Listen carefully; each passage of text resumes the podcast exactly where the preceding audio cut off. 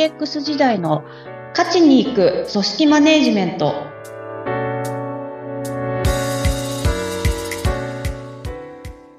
9月30日は、ポッドキャストの誕生を祝う国際ポッドキャストで、世界中でイベントが開催されている中、私たちの DX 時代の価値に行く組織マネジメントも日本での配信リレーに参加します。わー。改めまして、お疲れ様です。株式会社ダズリ代表取締役、鈴井千秋です。インタビュアーの土井さとみです。どうぞよろしくお願いいたします。毎週水曜に配信している DX 時代の価値に行く組織マネジメントでは、プロジェクトマネジメント20年の経験で培った価値に行くマネジメントの極意を事例を交えながら配信しています。そうなんです、そうなんです。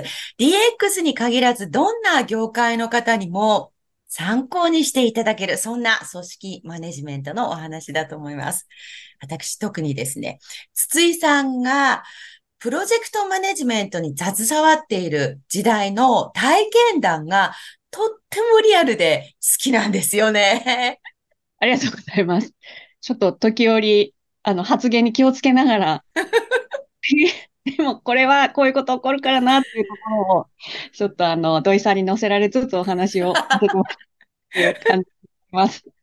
あの、まさに、その、本当にこれ、バレちゃまずいのかなっていうところがあるので、えっ、ー、と、まあ、伏せながら、上手にうまいこと伏せながら、筒井さんが語ってくださるんですが、あ、こういうことあるよねっていう、あの、いや、私も体験してるよっていうお話が皆様にとって聞いていただけるんじゃないかと思いますので、ぜひ、私たちのこの番組の方も聞きに来てくださいね。さて、えー、このポッドキャストリレーの、テーマについて相談しているときにですね、筒井さんと私同意の共通点を見つけたんですよね。えー、私たち、共にラジオっ子だったんですよね。いや、ちょっとびっくりしました。本当にびっくりしました。これまさに、おーってなって、いや、これはもう配信リレーのテーマは、もうラジオで行くしかないっしょみたいなことになりまして、で、ラジオになりました。あの、ちなみに、筒井さんはどんな風にラジオを聞いていたんですか？そうですね。あの、好きだった方、まあ、ファンだった方が、あの、何人かいたんですけど、その方たちのラジオを、こう、中高生の時とかは、まあ、録音して何回も聞いてたりとか、あとは本当、えー、発音で入んないみたいなことが当時あったりとか。ありました、ありました。ね今みたいにラジコとかないですからね。そうなんですよ。もう、でも、一生懸命雑音の中聞いてるとか。わかる。わかる。あの、その雑音の中聞くのが、これまた楽しいんですよね。まあ、そうなんですよね。今なんて言ったんだろうとか、もう聞き逃す前という集中力たるや、すごいですよね。その勢いで勉強してればどうなってただろうっていうぐらいの、ものすごいき集中して聞きました。その、録音してた理由が繰り返し聞きたいからっていうところも、筒井さん、あの、ラジオ熱感じますね。そうですね。何に、何なんでしょうね、その熱はっていうのは自分でもあれです なんかあれですよね。その、夜私聞くことが多かったんですね。で、それで夕食の後に自分の部屋に行って、で、ラジオをつけた時に、あの、私はふるさとが富山県なんですが、富山県の中のとってももう片田舎というか、本当に田舎の中の田舎なんですよ。で、そうすると、あの、ラジオを窓にして、外の世界が入ってくるっていう感覚があって、で、で、しかもテレビとは違って、なんかこう、リアルというか、素の話しぶりが聞けるのが、友達みたいだなっていうことで、すごく虜になったのを覚えてます。なんかその感覚ちょっとわかりますよね。あの、テレビとかより距離感近いく感じますよね。ね。そうなんですよね。うん、うん。なんか、あの、1対大勢で話してるというよりは、1対1で話してくれてるなっていう感じありますよね。すごいそれは感じてましたね。なん、だからなんか、なんかなっていうのはありますけど。はい。あの、筒井さんと私では世代が違います。私は、あの、50代ですので、えっ、ー、と、その、50代なりのちょっとラジオのお話をしていこうと思っています。で、筒井さんはもうちょっと、もうちょっとというか、だいぶお若い方なので、で、あの、筒井さんのそのお若い世代のラジオのお話ということで、この後お話、えー、続けていきましょうかね。では、筒井さんのお気に入りの番組なんて伺っていいですか？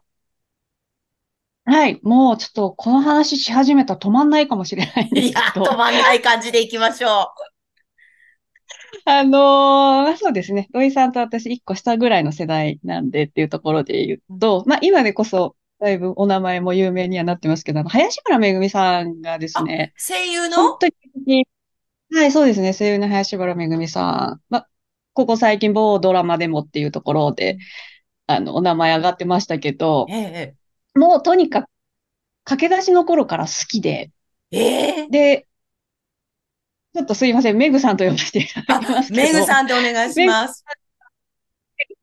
あの、メグさんがラジオを始めるっていうので、ハートフルステーションっていうラジオと、あの、東京ブギーナイトってラジオ、両方多分、えー東京ブギーの方がちょっと遅れてスタートぐらいだったんですけど、まあ同じ頃にこう始めてるっていうので、それをとにかく聞きたくって、えずーっえ。と聞いた感じですね。ああ、そうなんですね。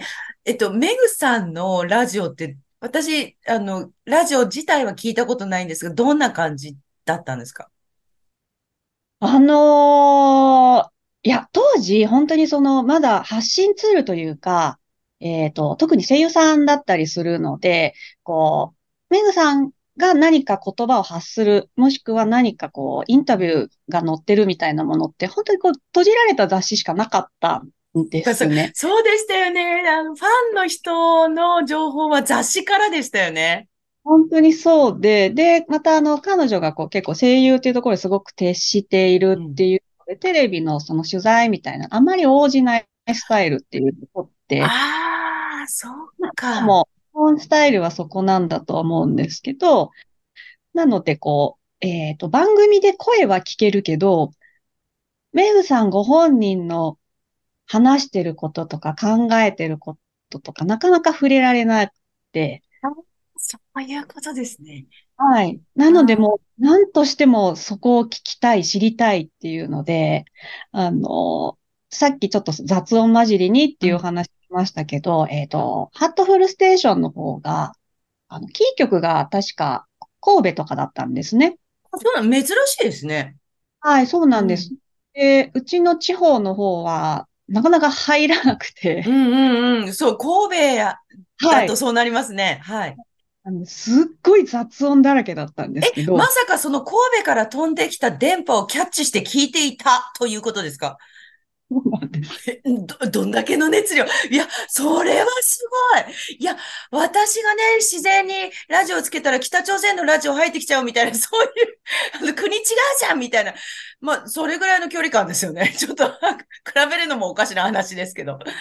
なんで、ちょっとそういったことをやりながら、で、東京ブギーナイトの方は、あの、入ったんですけど、うんうん。首のその尺度が、えハートフルが60分、うんうん。ナイトが30分っていうところで、あ、時間が違うと。なるほど。そうすると長い方も絶対に聞きたいですもんね。これはもうなんか、なんだろう、その長い方を特に聞きたいみたいな感じに その雑音ザーザーも録音してたんですか？してました。わあでまし てま、あ、そう。で、繰り返し、あ、さっきよく聞こえなかったけど、ここなんて言ってたんだろうみたいな感じで聞いたりとか。そうなんです。雑音って波があるじゃないですか。はい、そうな、そう、これちょっとうんうんってうなずく方多いんじゃないですか昔のラジオ子の皆さん。そうですよね。今急にザーって来たと思ったら急にクリアになったりとかしますよね。あれ何ですかねお天気なのか何なのか気圧、気圧なのかななんか波ありますよね。そうなんですよね。なんで、その波とともになんか、うわ、今、この調子だ、この調子だって思いながら、わかるわかる。えー、そうですか。林原さん、あれですよね。あの、本番、本番っていうか、その、林原さんにとっての、その、本当のステージの以外を見せなかったっていうことは、その、普段の素の個人の林原めぐみさんを、は、そのラジオだけで見せてたっていうことですよね。あの、はい。ね、聞いてみたらどう、そのめぐさんは素敵って感じだったんですか？そうですね。あの、本当、あの、未だにずっと尊敬というか、なんかこう、えっと、追いかけ続けているっていうところの今も？根幹あって、はい、そうですね。で、特にあの、今も結構いろんなところで発信されたりとかしてますけど、その発信の軸になっているところ、やっぱ変わってないなっていう印象で、ええあの、ご自分の軸、ぶれない信念とか軸みたいなのを持っているっていうところが、特にその思春、聞いてた頃、本当思春期で、うんうん。いろんなご悩みとか葛藤とかやっぱあるじゃないですか。あります、あります、あります。それで、そこでこうブレ動いてる時に、そのラジオを聞いて、そのメグさんの発言っていうのが、もうすごい自分の中でこう羅針盤みたいになってて、ええ筒井さんを導いちゃったわけですね、めぐさあの、私的には本当にそう思っていて、ん。ええちょっと会い、会いたいですよね。いつか、いつか会いたい感じじゃないですか。本当にそうなんです。で、あの、すごく彼女が言っていた発言で、うんうん。まあ頃から記憶してるのが、あの、まあ、それだけ好きなんで、やっぱメグさんみたいになりたいって思う時もあったんですよ。うんうんうん。わかりますよ。そうなんですけど、その時、まあ、今も一貫して言い続けてるのは、あの、すごく嬉しいけど、そうならないでくださいと。で、そうではなくて、あの、私みたいにっていうのではなくて、あなたは何をしたいのか、自分は何をしたいのかっていうのを常に探してくださいっていうのを、そこに。はい、そこに意識を向けてくれっていうのを言われているのを、ずーっとやっぱ心に残っていて、かっこいい。で 彼女に会いたいし、あの、やっぱり憧れっていうのはずっと持ってるんですけど、あの、自分のこう目標というか、そういったもので言うと、いつかメグさんに会った時に、こう、誇れる自分というか、なんか、ね自分でいたいっていうのはずっとあると思いますね。えええそれほどの影響を 声の力だけで与えてたんですね。ああ、でも、はい、振り返ってみて本当そうですよね。うーん、うんうんうんあの、影響としてはそのブレない感じが、ちょっと私、筒井さんと被るとこあります。あ、ありがとうございます。でも、こう言っていただけると本当に嬉しいですいや。本当に、あの、お聞きの皆さん、よかったら私たちのその DX 時代の方も聞いていただきたいんですが、筒井さんブレない感じなんですよ。あの、つ本当に、えっと、そこが頼もしさと、なんか、あ、なんか、人として信頼できるな、みたいな感じがあるんですよね。あメグさんの、もうど、どちらかというと私、コーチングされてたんじゃないかっていう感じで聞いてました。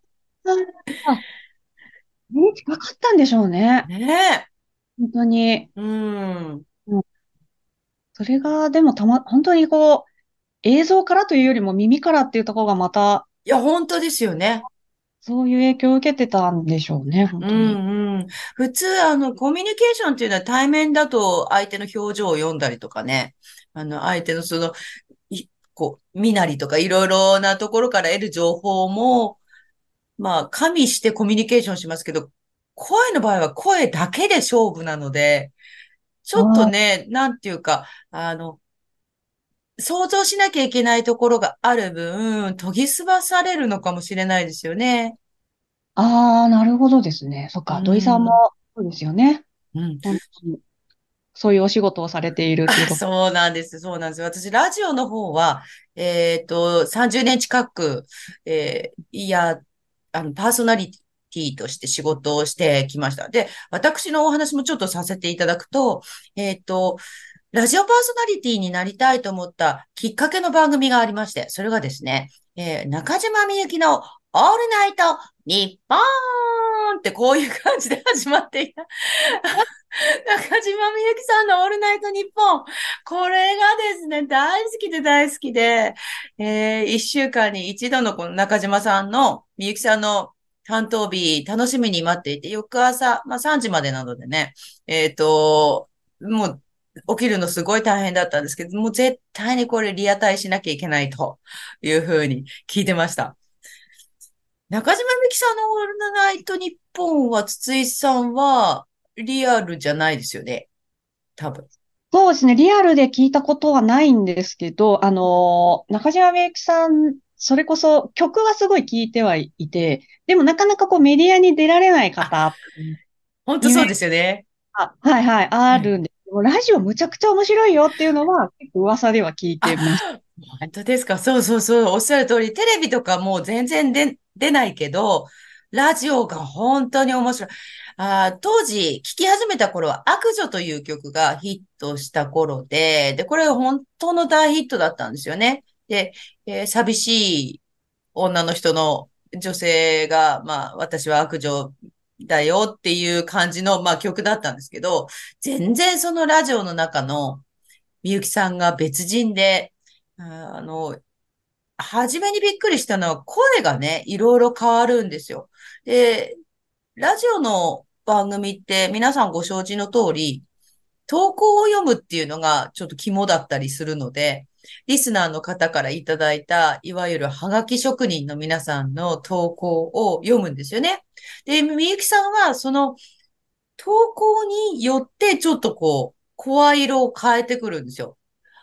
そこがね、え、何これ本当に悪女歌ってた人なの？って初めは思って、なんか、なんだろう、真似がね、できないんですけど、あ、投稿ってこんな風に読んでいいんだと。で、こんな風に緩くしつつ、でもなおかつ感情をね、すごく出してくれるので、例えばまあいじめられてるとか、自分に自信がない女の子からの投稿だったりすると、いや、なんていうか自分の妹に対して話してるみたいな感じの声なんですよね。で、それが、まあ、あの、すごく寄り添い方が素晴らしいっていうか、素晴らしいを超えてますよね。な、なんだろう。わあ、な、なんか入ってくるみたいな。そんな感じでありつつ、面白いの。すごく、笑わせてくれる。その声色のおかげで。な真似ができないのが本当残念。もう本当真似したいんですけど。もうね、で、今、YouTube があるので、YouTube の中に、あの、このみゆきさんのオールナイトニッポンを録音していた、当時カセットテープで録音していたのを、アップしてる人がいたりして。で、それ聞くと、ああ、そうそうそう、こういう感じ、こういう感じって、あの、これ、そう、YouTube にアップしていいのかどうか問題がありますけど、でも、わあ、こういう感じ、こういう感じって、すごく懐かしく聞くことができます。ええいや、でもなんか、なんでしょう。劇場っていう感じですよね。そうそうそうそうそう、劇場って感じ。そうそうそうそうそう。夜会とかね、あの、彼女コンサートのこと、ライブのこと、夜会とかいうことで、あはい、あの、ちょっとお芝居っぽくもやってらしたらしいですけど、まさにそういう感じで、まあ、本当にいろんな声。だからこその、あの、糸とかね、名曲じゃないですか。なんかあの、表現力なんだなって。で、あの、私アナウンサーになろうと思ったのは小学校4年生ぐらいの時に、あの、放送委員会っていうのに入って、校内放送を担当した時に、いや、これ面白いって思ったのがきっかけなんですよ。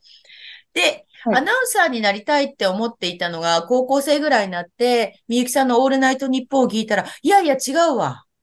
アナウンサーになりたいんじゃなくて、ラジオパーソナリティになりたいんだわってなって、で、えー、ラジオパーソナリティを目指したというきっかけなんです。で、ね、うん。実際リアルにもうずっとパーソナリティやられてるんですもんね。そうなんですよ、そうなんですよ。だから、そこがね、なんか、いや、恩人ですね、私にとっても。その、筒井さんのメグさんのように、みゆきさんが恩人、恩人というか影響を一番受けた方だなって思ってます。もうすごい。本当でもそれぐらいの影響力というか、いや、うん。本当さっきの土井さんのその、今聞いてるのっていうぐらいリアルにこう喋れるっあ、ていう そうそう。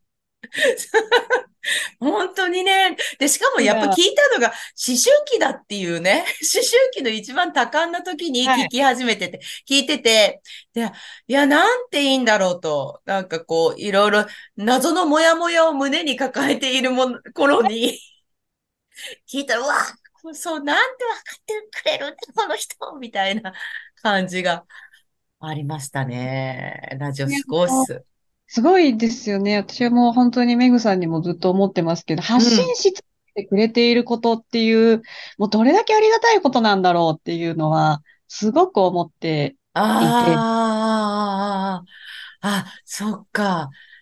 その場にいてくれるっていう、会いに行ける感じですもんね。そうですね。発信してくれなかったらそこに触れることもなくて、中うん。島も多分そうだと思うんですけど、メディアに露出はないけど、ラジオで、そうそうそこう発信をしてくれるう。うっていう、ーん。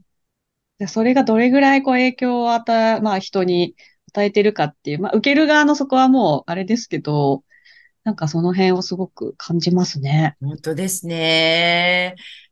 あの、まあ、本当に、オールナイトニッポン様々でした。いやー、そうですね。オールナイトニッポンはちょっとあれですね。ねえ。オールナイトニッポン聞いてました、筒井さん。私も聞いてました。あ、聞いはい。てました？何、何っていうか、どなたの聞いてました？そうなりますよね。私、あの、うんうん。歌を聞いてました。うっちゃなんちゃん。もう、ああ。え本当に。うっちゃなんちゃん私聞いたことないんですよ。どんな感じですか？まあ面白いのは間違いないでしょうね。何かね、あの、すごくあの二人の人柄が出ているとういうか、んうんうんうん。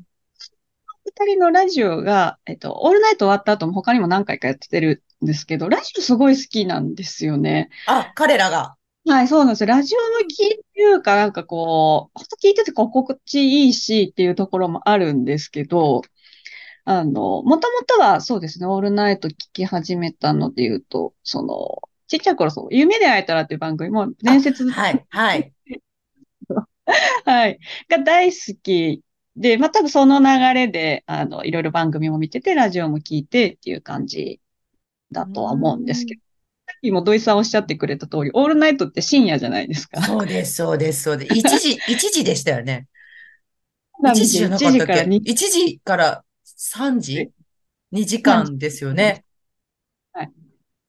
はい。いや、よく中高生で聞いてますよねっていういや、感じな本当です。本当は起きてちゃいけない時間ですよね。翌日考えたら。平日だし。そうそう。もうそこ同じですね。深夜にもかかわらず、やっぱずっと聞いてて、それこそ録音もしてとかってやってあやっぱり録音しちゃうんですね。ましたね。で、テスト勉強とかしながら録音したラジオ。そうそうそう。あれ、本当にテスト勉強ははかどってるのか問題がありますが、こう、聞いてるとね、なんか一人じゃないし、みたいな。なんか、どっちやっはい。てんだ、みたいな。本当にそのマルチタスクできてますか？みたいなとこありますけどね。実際どっちだったんだろうと思いなねがらです。本当はほぼほぼラジオだったと思いますよ。確かに。自分だけですかね、辿ったと思ってるそうの。そうそうそうそう。なんかこう、あの、そう、ラジオのいいところって、そ1対1間じゃないですか。うん。私が、あの、ラジオの番組を初めて担当した頃に先輩が教えてくれたことがあって、テレビは皆さん、こんにちはなんですよね。で、えっと、うん。ラジオの場合は、あなたに向けてこんにちはっていう気持ちで話しなさいと。あの、へお元気ですえ。かっていう時には、あの、あなた一人に向かって話すんだよっていうのを教えてもらったんですよ。あ、そうか、そういう気持ちで話すから、あの、ラジオの向こうにいる人たちは、すぐそばにいたんだなって思いました。うん。うん、そう。それはでも、ちょっとした違いのように大きな違いですよね。そうなんですよね。あの、複数じゃないんですよね。向けてる感覚としては。で、投稿を読んでるときは、その投稿を書いてくれた人に向かって話をしていて、で、それが結果的には聞いてくださってる人が、あ、自分に向かって話してくれてるっていう感じになりますし。うんうん。うん。で、まあ、あの、いいところとしては、ちょっと演者としてお話しすると、いいところとしては、テレビと違ってあんまり、こう、段取り決まってないんですよ。ラジオって。で、あの、ここの部分はフリートークとか書いてあるんですよね。フリートークって 真っ白だったりするんです。タイトルコールだけあって、で、コーナーの名前とかあって、投稿を読むって書いてあって、次に書いてある言葉が CM 何時みたいなので、この間15分間一人で 喋るんですよね。分かってます、分かってます、みたいな。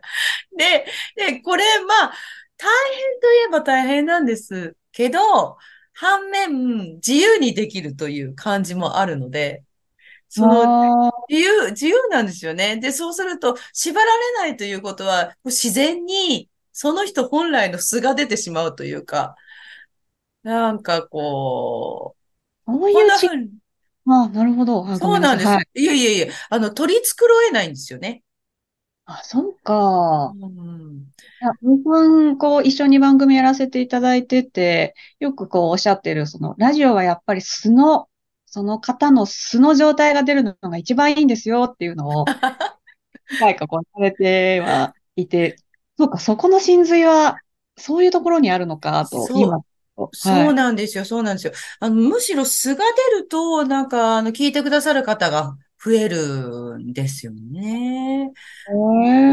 で、あの、よくね、ラジオパーソナリティ同士で話したりしてると、いや、ラジオってその人の性格どうやったってバレちゃうから、例えば、あの、よく言うのが、意地悪な人ってやっぱり意地悪が出ちゃうよね、みたいな。で、なんかもう、あの、ざっくりした人はざっくりしてるし、あ、心の温かさとかそういうのも出るし、結構バレるよねっていう話をするんですよ。そうなんですね。うんうん。なんうんでしょうね。なんか、その声のトーンとかだけじゃなくて、まあ言葉の選び方もあるでしょうけど、そういうもう何かとバレる感じのメディアですよね。